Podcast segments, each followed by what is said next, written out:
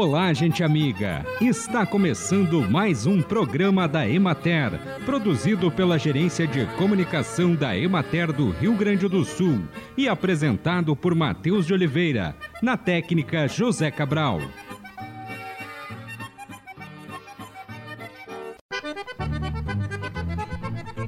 Entre a lavoura e a sua mesa, a distribuição do alimento gera outros custos ambientais devido ao combustível usado no transporte, o plástico ou papelão usado nas embalagens, a energia elétrica usada nos mercados e o gás de cozinha ou eletricidade usados no preparo do alimento. O consumo de produtos locais e da estação são ações que podem reduzir o impacto derivado, respectivamente, do transporte e do uso de insumos.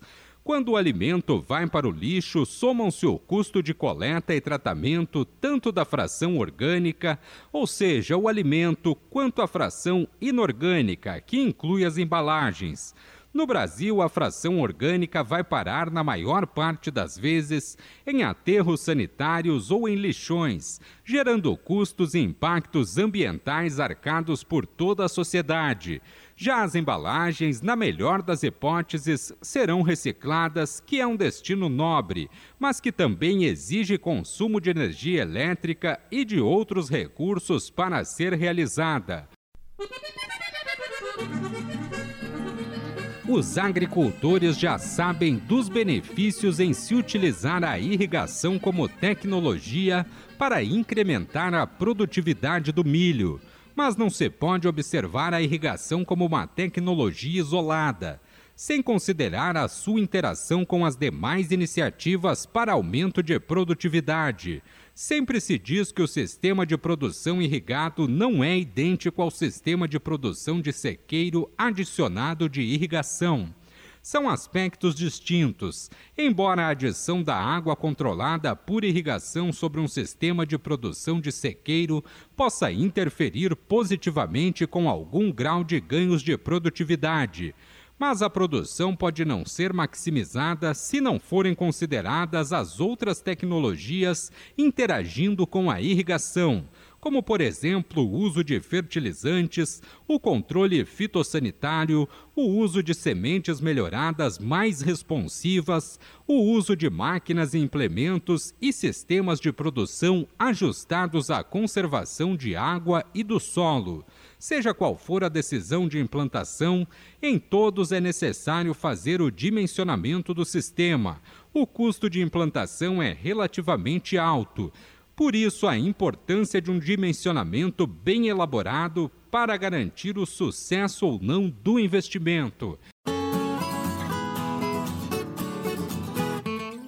Acompanhe agora o panorama agropecuário. A área plantada com milho silagem progrediu para 84% da projetada para esta safra de verão. Houve prosseguimento na colheita para a confecção de silagem de planta inteira alcançando 35% dos cultivos.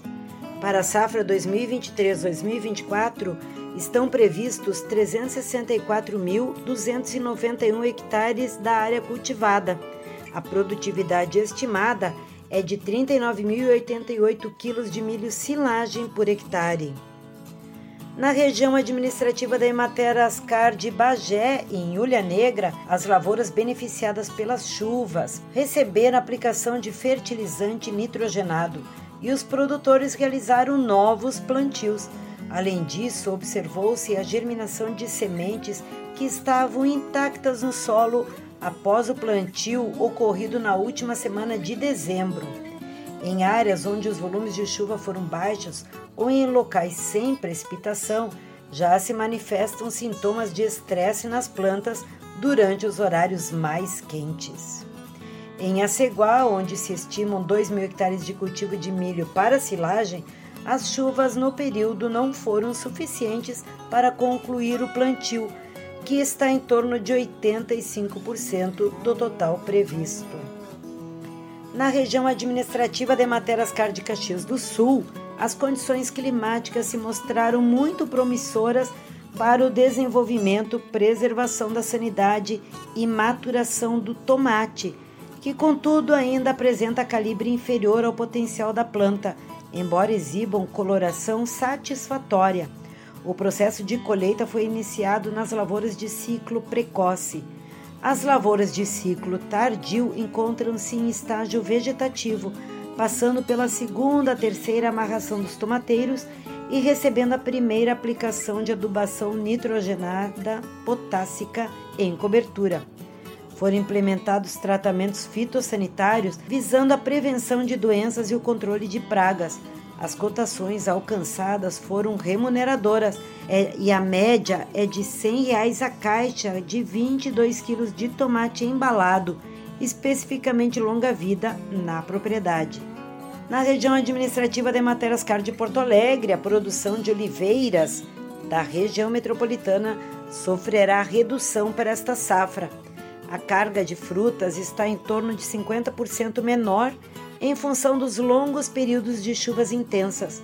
O momento é de atenção na adubação dos pomares para potencializar a floração da próxima safra. Na região administrativa de Materascar de Bagé, as condições climáticas favoráveis promoveram a saúde das frutas de pêssego, o baixo impacto de pragas e maturação notável.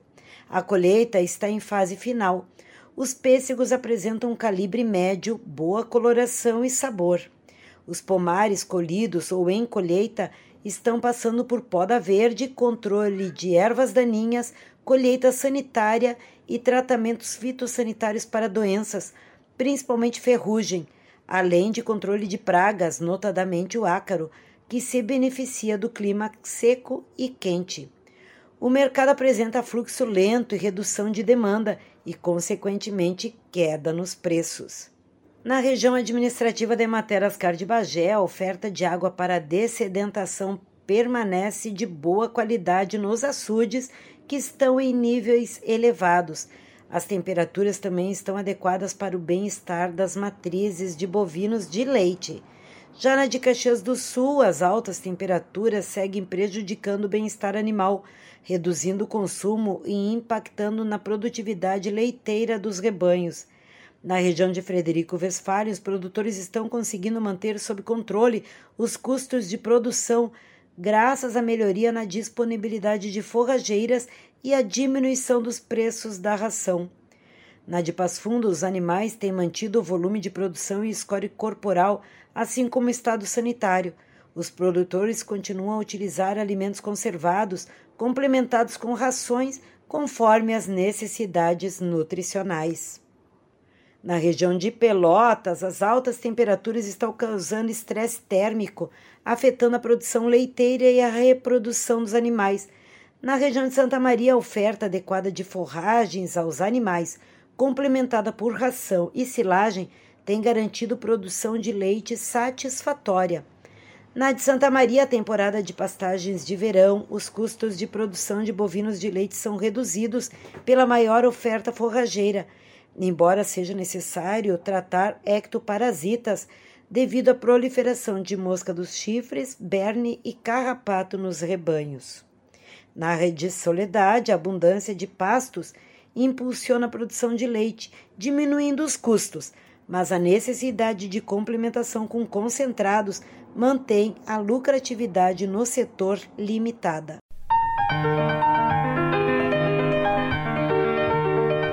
Vamos conversar com Joyce Schneider Marmentini, que é psicóloga da Emater e que vai nos falar sobre o Janeiro Branco, que é um, faz parte do projeto Cores do Ano na Saúde. Joyce, o que é o Janeiro Branco? O Janeiro Branco é uma proposta, uma iniciativa criada há 10 anos para promover a saúde mental. E por que o janeiro?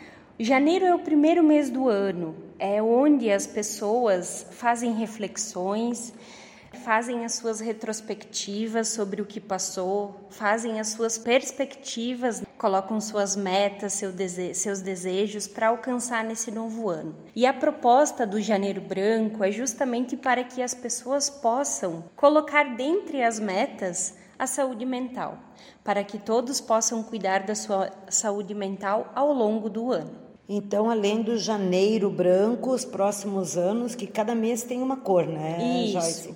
Então, os próximos anos todos vão estar neste ano envolvidos e direcionados para a saúde mental. Isso, todos os anos, né? Já fazem 10 anos que há essa iniciativa. Existe um Instituto Janeiro Branco que foi criado, né? Iniciativa criada por psicólogos do Brasil inteiro para promover a saúde mental desde o início do ano, para que esse assunto seja recorrente em todos os meses, para que a gente possa falar, debater, né, incentivar a procura e a promoção da saúde mental para todas as pessoas. O que, que é ter saúde mental? Boa pergunta, Adri. Saúde mental uh, é conhecimento, é bem-estar, é estar de bem com as questões que envolvem a nossa vida. A saúde mental ela inspira cuidado, ela inspira amor, dedicação a nós mesmos. Aprender a reconhecer e a gerir as nossas emoções nos faz acreditar que somos capazes de alcançar todos os nossos objetivos. Então, a campanha do Janeiro Branco desse ano nos faz uma indagação muito importante Saúde mental enquanto há tempo.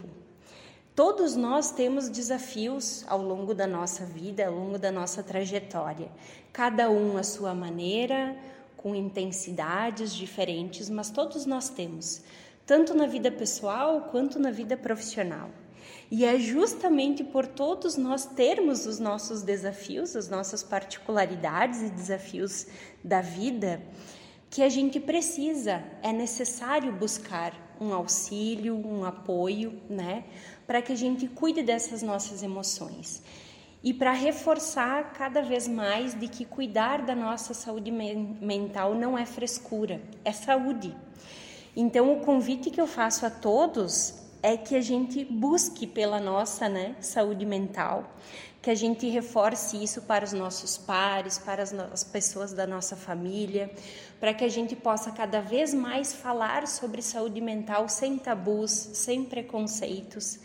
A partir do momento que nós cuidamos da nossa saúde mental, além de a gente estar nos cuidando, a gente também está cuidando de quem está ao nosso redor. E esse é o convite, para que todos nós possamos cuidar da nossa saúde mental e assim fazer com que todos nós nos sintamos, sentimos bem ao longo da nossa vida, né? Nas nossas questões pessoais e profissionais, tanto para nós quanto para todos os que nos cercam. A gente conversou com Joyce Schneider Marmentini, que é psicóloga da Emater. A fração orgânica do lixo pode ser transformada em adubo através da compostagem um processo biológico de decomposição da matéria orgânica contida em restos de origem animal ou vegetal.